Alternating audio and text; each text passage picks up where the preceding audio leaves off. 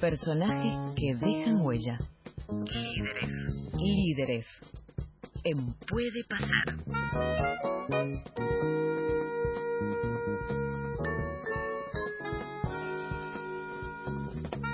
En la mañana de Puede Pasar, saludamos, le damos la bienvenida a nuestro queridísimo Nicolás Case. Hola Nico, buen día, buen miércoles. Hola Gus, hola Clau, hola Sofi, qué placer saludarlos. Muy buena semana para todos. ¿Cómo están? Bien, bien. ¿Cómo va eso? ¿Cómo estás vos? Bien, muy bien, muy bien. Eh, estaba atento, escuchando, eh, quiero revancha. Me, me gusta esta versión de desafío de, de ping-pong eh, con temas eh, de chusmerío, entre comillas. ¿Y cómo te ves, Nico? Yo vengo Bien, 0 de bien. 5. Estoy muy golpeado, Nico. Yo me tengo confianza en este, eh, que no tiene que ver tanto con la capacidad, sino con estar un poquito más atento a, a las noticias Del corazón. eh, del corazón. Sí, ¿no? Me La gusta. semana que No viene te juega tenía-. La semana no que te- viene se impone Hase. Yo, Sí, yo tampoco. no te ¿eh? tenía con ese perfil, me gusta. Pero hay, hay que, no todo es seriedad, hay que divertirse, aparte eso está bueno, o sea, eh, no deja de ser periodismo, porque Olvídate. uno, a ver, tiene que, que chusmear, entre comillas, para, para averiguar una noticia, y eso es parte. Además, lo Bueno. importante que es en el mundo deportivo y en general el amor, ¿no? El corazón, el estado de ánimo de, claro. de un deportista. Bueno, nosotros también le damos lugar a ese, a ese punto. Me gustó, me gustó, estaba enganchado tomando unos mates desde temprano que escuchándolos. Tenemos que tenerte. Te necesitamos, Nico. Te Bueno. necesitamos esa versión Hase porque yo no puedo perder más. O sea, no puedo ir más abajo del lugar en el cual estoy en este momento. Podemos Claro, hacer duplas de, de última te hago Claro. compañía. Claro, y Claro. también jugar por Claro. equipos. en equipo. Ahí está. Tengo, busca, buscate una compañera Villapun que yo voy con Hase. Mirá Dale. cómo redoblo la apuesta. Dale. Ahí está, me gustó, me gustó para la semana que viene. Bueno, eh, hoy tenemos eh, en nuestra columna de líderes, eh, voy a hacer trampa, digo, después lo podemos debatir, para mí el mejor deportista de la historia argentina, eh, que es Emanuel Ginobili. Eh, pero bueno. firmo abajo.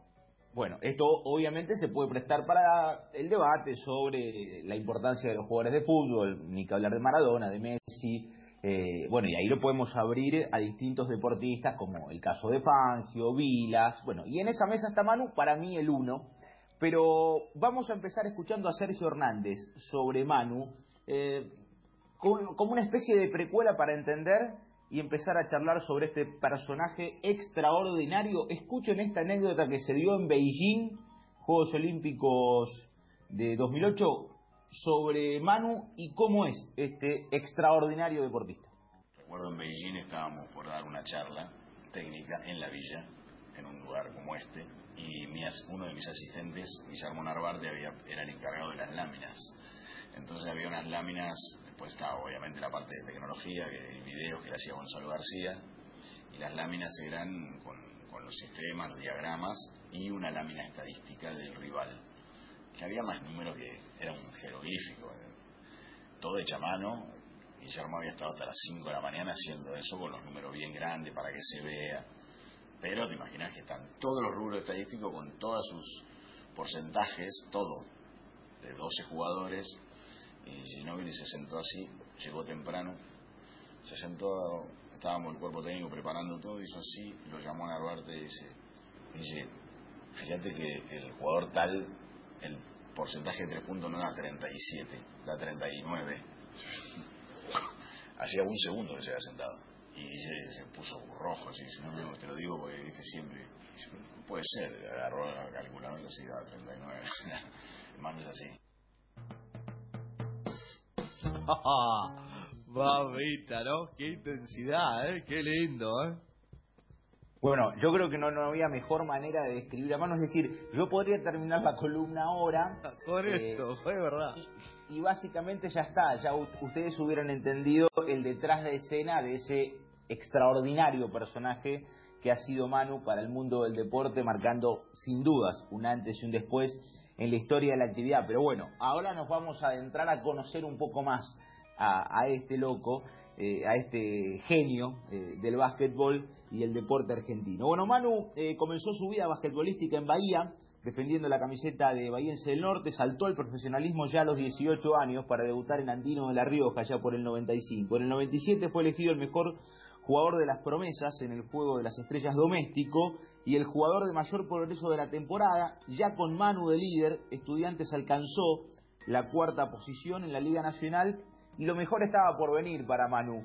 Pero Manu desde muy chico tenía claro que con el talento solo no alcanzaba, que la actitud era importante a la hora de encarar una práctica, eh, una jugada determinada, de prestar la atención al entrenador para mejorarse, de unir un grupo, pero que el trabajo iba a ser central. Y vamos a escuchar a Manu describiendo esa situación, lo que es el trabajo y si se quiere la anti-argento, esto de, perdón por la palabra, el huevo, huevo, huevo que tiene el deporte argentino o nosotros, el periodismo argentino, a la hora de analizar la actividad y se reclama muchas veces mucho más esta parte que aquella que tiene que ver estrictamente con la destreza, con la técnica del deporte. Fundamentalmente pasa esto en el fútbol. Escuchen a Manu hablando del trabajo para empezar a entender por qué lo que, logró lo que logró. Y siempre me, me, me hizo ruido esa frase del ego aguante, del empuje, de que no tienen huevo. no te digo que me fastidiaba, a veces sí, pero todo lo queremos solucionar así y de, ganar cueste lo que cueste. Y no, yo quiero jugar bien, yo quiero tener un plan, trabajarlo bien, jugar bien y si te permite ganar, excelente. Si no te permite ganar porque el oponente es mejor o lo planeó mejor o juega mejor que vos, vas, le das la mano y no te lo llevas puesto por a, los empujones o, eh, usando alguna chicana eh, para ganarlo. Eh, y, acá estaba muy arraigado el tema de, del huevo, del aguante, del empuje para ganarlo en lugar de jugar bien. ¿Cuántas veces escuchás hablar de, bueno, cuánto entrenaron, cuánto prepararon, cuánto estudiaron al rival? ¿Qué, qué, ¿Viste? ¿Cómo lo analizan? ¿O qué realmente hicieron mejor que el rival para ganarlo? Esto es fabuloso esta parte es fabulosa y es, es una pintura que sintetiza eh, cuestiones que exceden lo deportivo para nosotros. Y no es, no es una crítica, sino me parece que es un, un excelente balance a la hora de observar, ¿no? el entender que, o, que siempre esa historia tan pura nuestra, ¿no? De, o, se logra algo por porque es de, eh, por el talento puro y, lo que se consigue, o porque vamos para adelante y nos llevamos el mundo, eh, le, pegamos al mundo con el pecho. Y muchas veces, en la mayoría de los casos, vas a lograr el objetivo eh, en, el esfuerzo, en el trabajo, en la dedicación. Y si no se da en ese momento, se va a la que viene. me parece que es la mejor herramienta posible. Me parece una, síntesis excelente esta, Nico de Mano y que nos ayuda a entender eh, el porqué de, la generación dorada, que será capítulo para dentro de un par de minutos, eh, entender un montón de situaciones. Digo, yo escuchaba a Manu preparando la columna, digo, y cuántas similitudes que le encontraban algunos detalles marcados por Oveja Hernández o tiempo atrás por Luis Escola. Es decir, una línea de pensamiento que se aleja de lo azaroso. Eh, es una generación, y Manu el emblema absoluto del básquetbol argentino, eh, donde quedó muy poquitito de la improvisación. Eh, hay detalles mínimos de cuestiones azarosas. El resto, todo lo que sucedió eh, tuvo un porqué, y, esto lo fue marcando él, y quizás sea el antiargento, ¿no? O sea, cuando uno destaca siempre cuestiones relacionadas con la actitud por encima de la técnica, del trabajo. Eh, en Argentina, en el deporte o en el fútbol, que es el más popular y después por eso genera esto de la comparación permanente. Alguna vez Pichot lo dijo en su columna hablando del rugby en ese caso con relación al fútbol, genera ese debate porque quizás de este lado del mostrador, aquellos que estamos cercanos al fútbol en el cotidiano, muchas veces no explicamos desde el trabajo eh, las cuestiones, o no está bien visto explicarlo desde el trabajo eh, el éxito de turno, y, me parece que Manu en eso eh, deja algo muy claro, es un embajador de lujo, es larga la carrera y obviamente que uno va a intentar resumirla en un puñado de segundos, comenzó en Europa en el ascenso del básquetbol italiano, desembarcó en Reggio Calabria, se convirtió en ídolo absoluto, rápidamente saltó al Virtus Bolonia, club con el que ganó dos veces MVP consecutivos de la Liga, 2000, 2001 y 2001-2002, un MVP de Euroliga 2001, otro de la Copa Italia en 2002 y a nivel grupal conquistó la triple corona con la Liga, la Copa Italia y la Euroliga en 2000-2001. Saltó a San Antonio, llegó a la NBA donde jugó nada más y nada menos que más de 1.200 partidos. Logró los anillos 2003, 2005, 2007 y 2014 y fue subcampeón en 2013. Eh, la mayor cantidad de puntos en un partido, atención porque esto yo no me lo acordaba de memoria, fueron 48 frente a Phil Sanz el 21 de enero de 2005. No, no, no tenía ese registro extraordinario de Manu. eh, en NBA. Y un detalle, junto con Bill Bradley, es el único jugador que consiguió ganar una Euroliga, un campeonato de la NBA y una medalla de oro olímpica.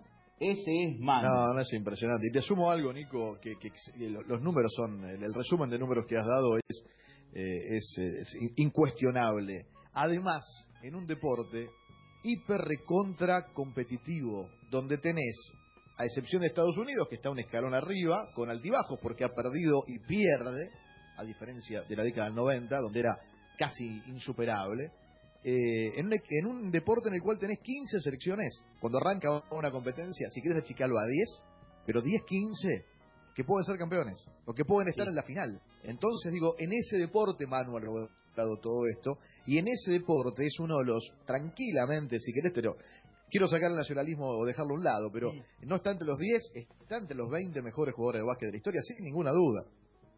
Sí, sí, y uno aquí resumió algunos números para, para no irnos en extenso, pero hay muchísimas más cosas para, para destacar en cuanto a, a fría estadística, que en el básquet es fundamental para explicar eh, resultados y, y carreras de deportistas en lo individual, y, y Manu lo ha conquistado. Pero vamos a escuchar a Manu eh, hablando de lo imposible, de lo que para él no tenía ni siquiera forma de sueño cuando se iba a dormir allí en Bahía Blanca de pequeño, cuando se quedaba hasta tarde para observar a su ídolo Michael Jordan y que terminó siendo eh, una historia con él como protagonista. Manu lo imposible.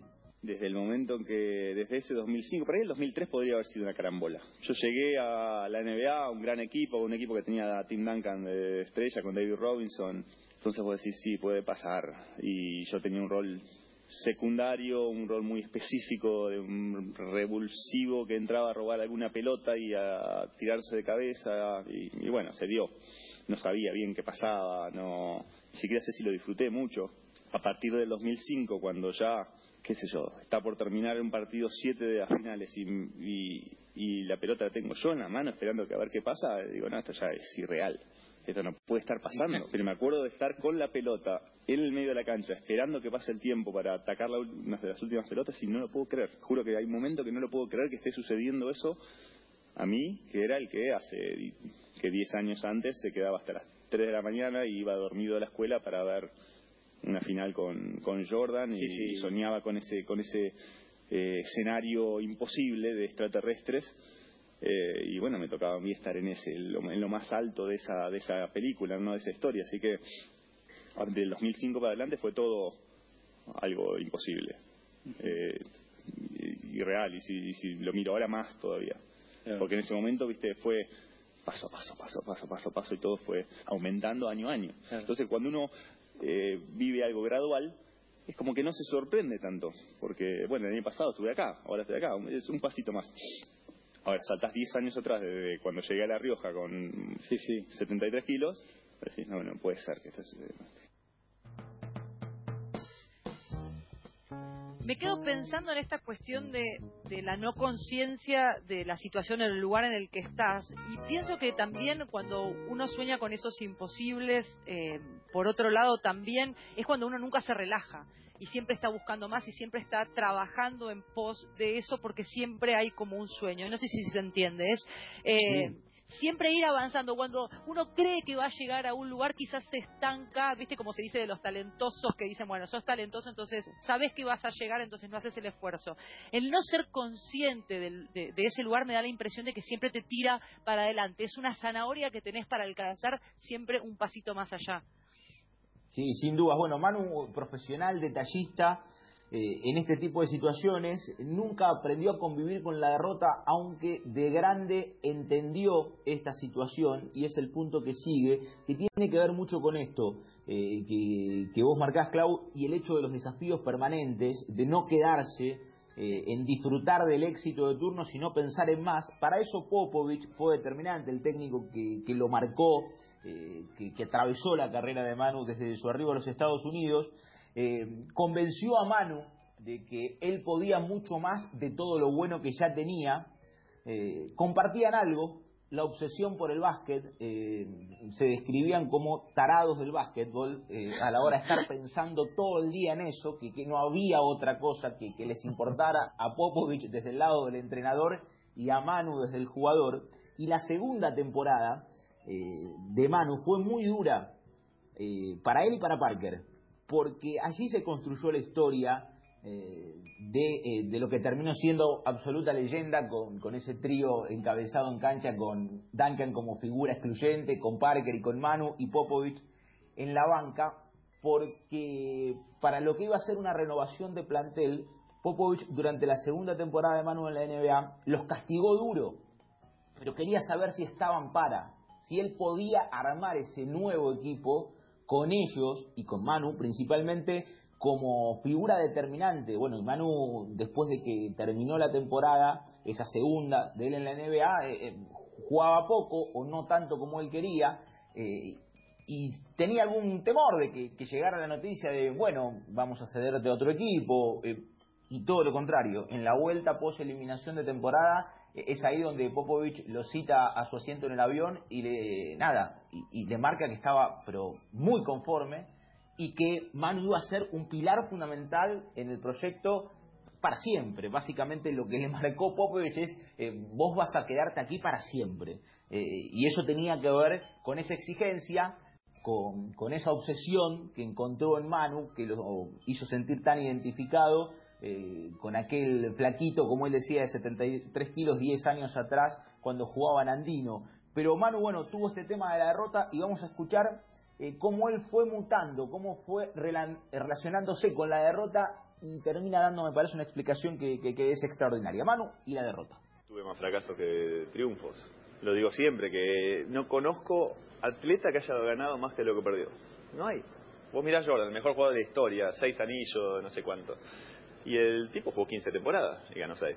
Eh, nueve las perdió. Y no se fue a casa contento, imagino. Y sí, después te acordás de las victorias y celebraste las victorias y en la televisión pasan las victorias, pero las amarguras fueron y muchas. Eh, desde los 15, cuando quedé afuera de una selección de Bahía, porque era chiquito, porque había otro que no sé qué jugaba mejor que yo, el técnico no me eligió. Para mí fue perder una final de la NBA en ese momento. Vos tenés 15 años, lo más importante que te puede pasar.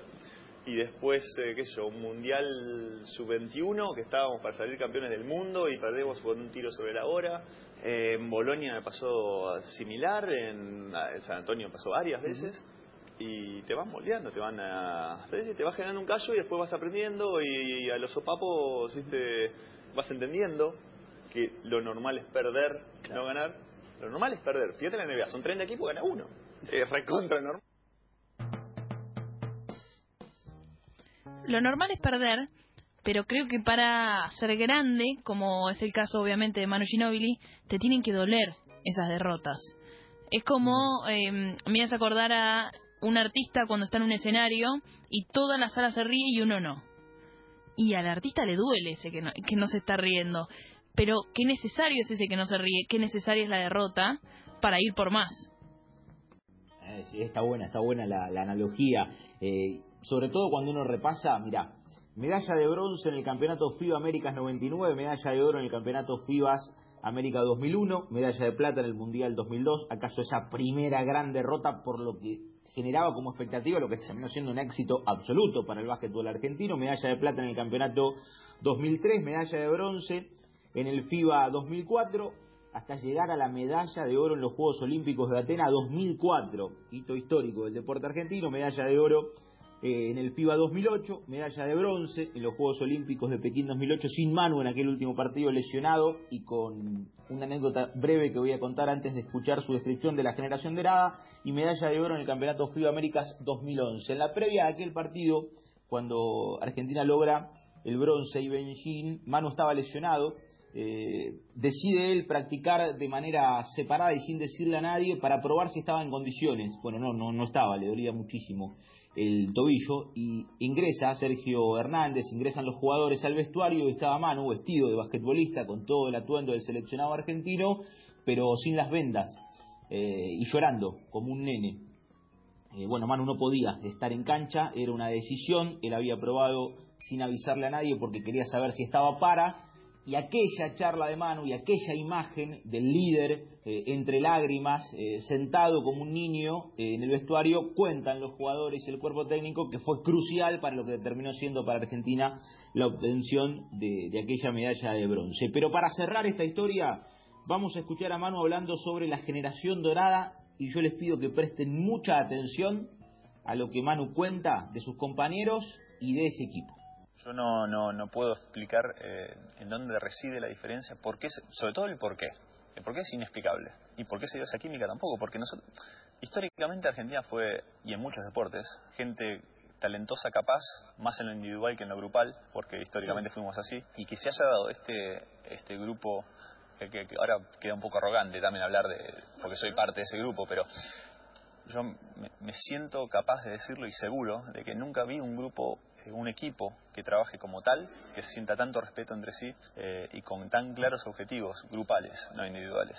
O sea, sí, hay, hay jugadores que les gustan más hacer puntos que otros, hay otros que no les interesa hacer un punto y quieren simplemente fajarse con todo, pero, pero cómo cada uno entendió su rol y el, el apoyo mutuo y el respeto mutuo. eh, tengo, pero hay miles de ejemplos de situaciones que, que nunca vi en otro equipo. Eh, yo salí campeón de la NBA y uno puede decir que estaba en el mejor equipo del mundo, pero no, no, no, no, es lo mismo, no es la misma sensación, la misma seguridad al entrar a la cancha.